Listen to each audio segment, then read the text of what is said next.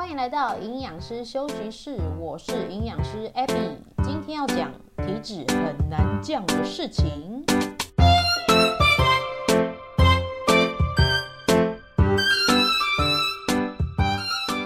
嗯，我前几天看 PTT 版上面人家瘦身的分享啊，就有一个女生呢，我姑且先称她为 A 小姐好了。他的身高是一百六十二公分，然后减肥前他是五十四公斤，其实本来就不胖了。然后他的体脂肪是二十九，OK，有点高。那算下来他的 BMI 就是二十点六，哦，体重是偏轻的啦。那一般呢，其实体脂肪在三十以内也是还 OK，但因为她是年轻人，二十九岁，那严格上面来讲，就是有点接近肥胖了。三十岁以内的女性体脂肪大概建议是二十到二十五 percent 是最赞，那二十五到二十九之间其实也还行。那如果体脂肪跳到三十 percent 以上，就比较危及健康，比如说呃糖尿病啊、高血压的风险就相对比较高。啊，还有女生常见的像是多囊性卵巢症候群啊，它也会随着体脂肪上升会有一点关系。总之，体脂肪超过三十 percent 就需要严格的控制一下喽。诶，说到体脂肪的数字，你应该知道男生跟女生不太一样吧？因为有一次我有听到，就是一个男生他在取笑女生说：“哎，你体脂肪那么高啊？我才十几耶，然后什么的。”我就。你知道，就三条线。好了，其实也不是每个人都会去关注这个话题。体脂肪的数字，它会因为性别和年龄而有不同的判读标准哦。简单来说，女生会比男生高，老人会比年轻人还要高。那女生因为有先天的生育构造啊，所以臀部、胸部区块的脂肪会比较发达，那体脂肪的数字当然就会比男生高啊。那我们人呢，会随着年龄变大，体脂肪跟着升高，这是一个不争的事实啊。因为呢，跟我们身体运用能量的周转率下降有关系啊。这讲的也太深奥了吧？你可以想象一下哦，就是身体呢有囤积脂肪的仓库啊。那在你年轻的时候，里面搬货的货运员可能都是年轻人，所以搬进搬出的就很快，周转率是很好的。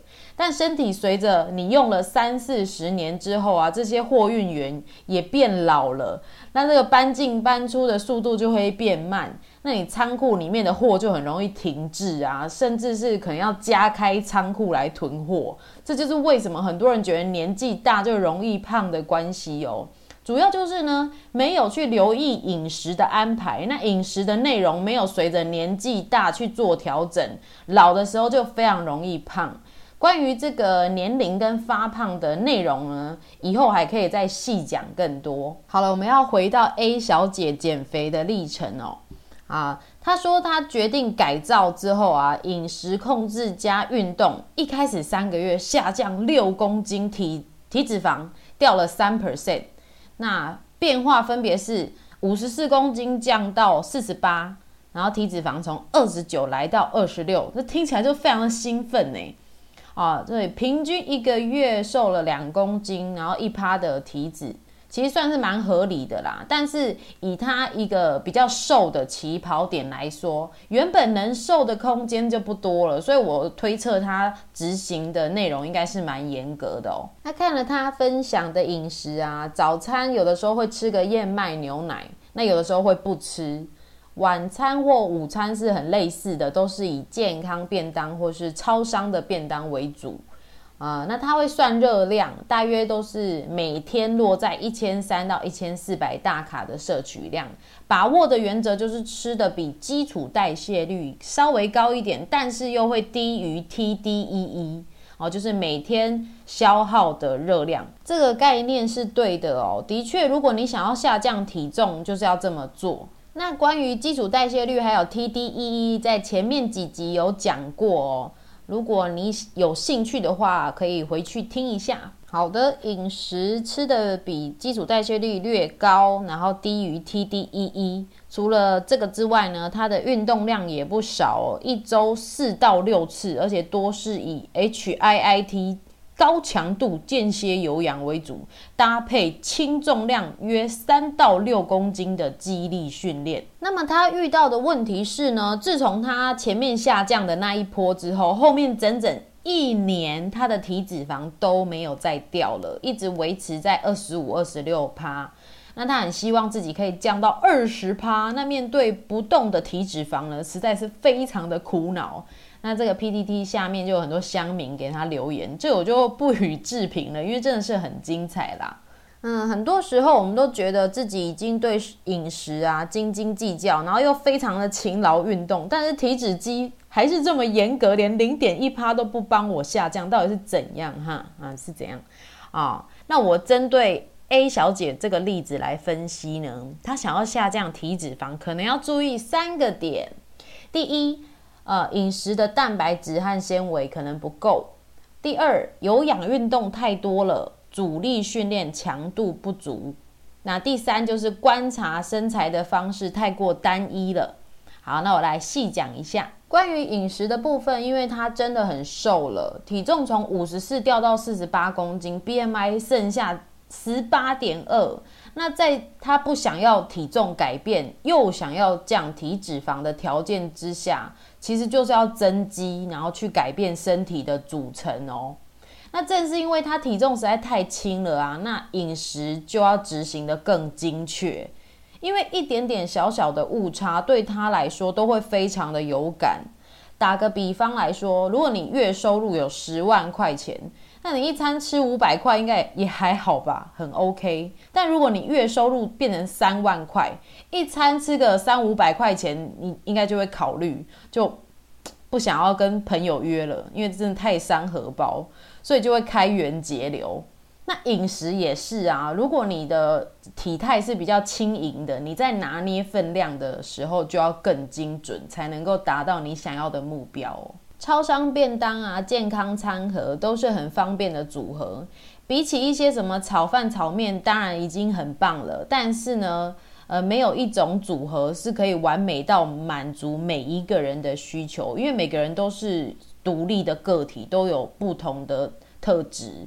哦，那说到这个健康便当呢，它一盒应该都还是有五百到六百大卡。那餐盒就这么大，能够装的蔬菜量很有限。对一个瘦瘦的女生，甚至还想要继续减脂，可能顶多就是维持。膳食纤维在减脂过程中是蛮重要的一个元素哦。那尤其是我们比较推荐从蔬菜来获得，因为蔬菜的热量本身就很低。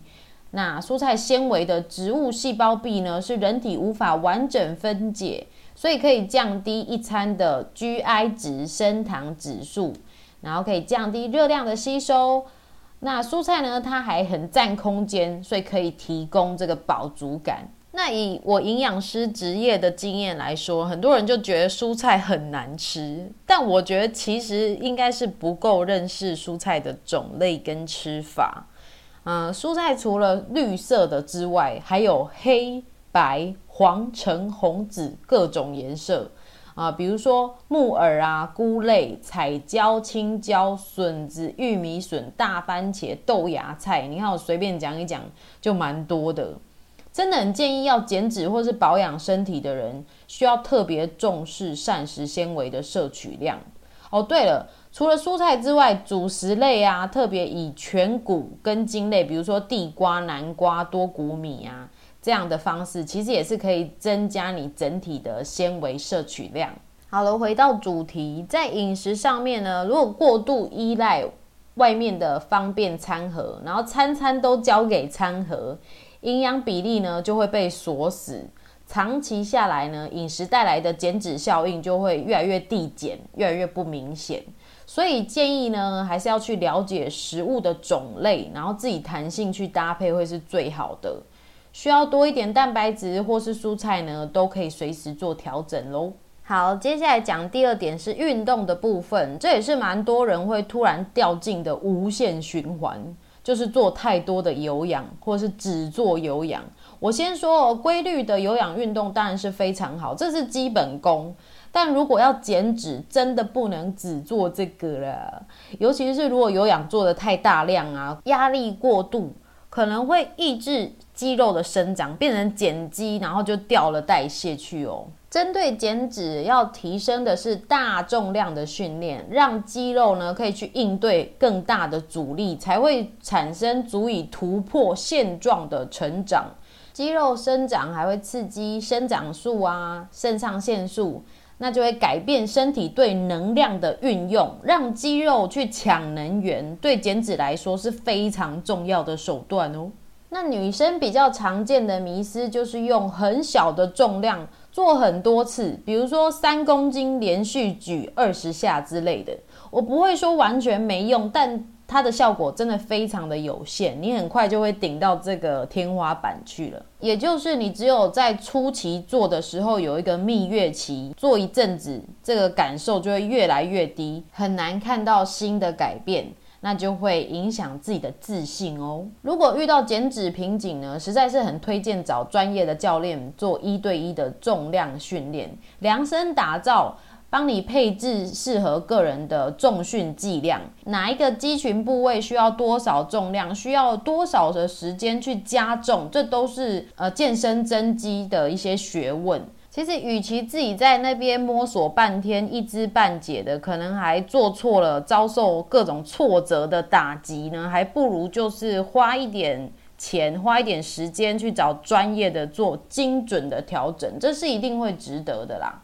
好，讲完了饮食、运动，最后讲的是机器体脂机哦。其实体脂机的误差率非常高，诶，它的原理就是你站上去两块可以导电的板子，那利用导电的方式呢，将这个脂肪啊，还有其余的组织、瘦组织啊，换算它们的电阻率。再比对体脂机的数据资料库，帮你推算出你的体脂肪。关于体脂机的复杂内容呢，还需要再开一集才能够讲得完。这也是一个非常有趣的议题哦。我今天针对这个 A 小姐的例子哦，想要说的是，她可能有遇到体脂机误差的问题，是关于体脂机背景数据库呢没有办法帮她推算精确。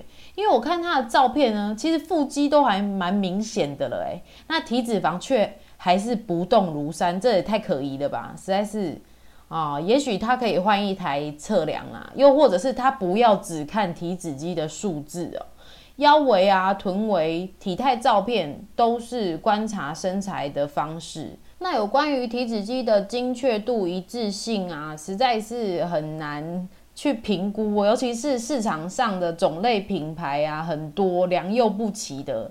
就以我个人的经验来说，好，其实我体脂肪是真的不高。呃，我常常在运动，我也知道我饮食的控制。我用的是塔尼塔，那塔尼塔一般呢都会帮我评估在十七、十八 percent 左右。那我到我姐姐家测欧姆龙的，好二十一、二十也没有差太多啦。但是呢，我之前有做市场调查，所以我上网买几个杂牌的，哦，大概就是那种两三百块钱的体脂机。现在体脂机其实都很便宜。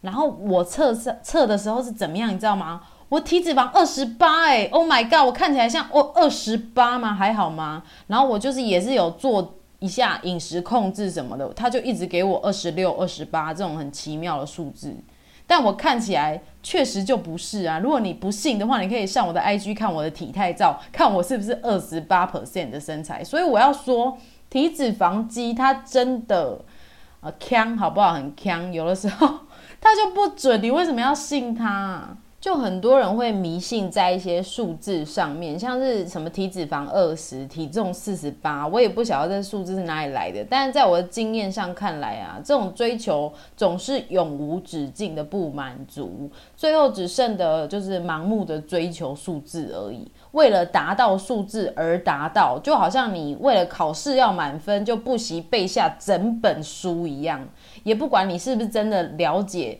它其中的意思，光是。啊，要达到数字，却忽略了自己身体真正的需求跟感受呢？其实非常可惜的，因为我们毕竟是要跟自己的身体相处一辈子的哦。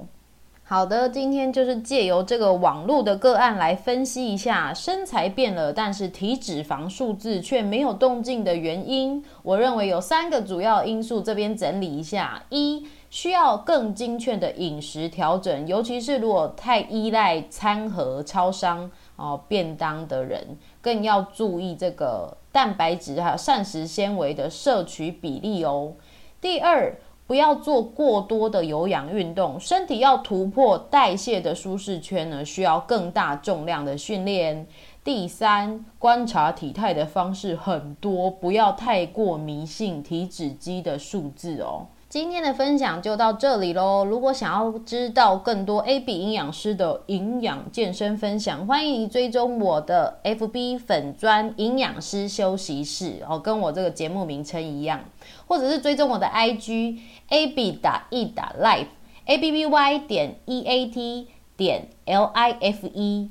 欢迎您留言告诉我你希望听到的主题，非常谢谢你的收听，我们下次见喽。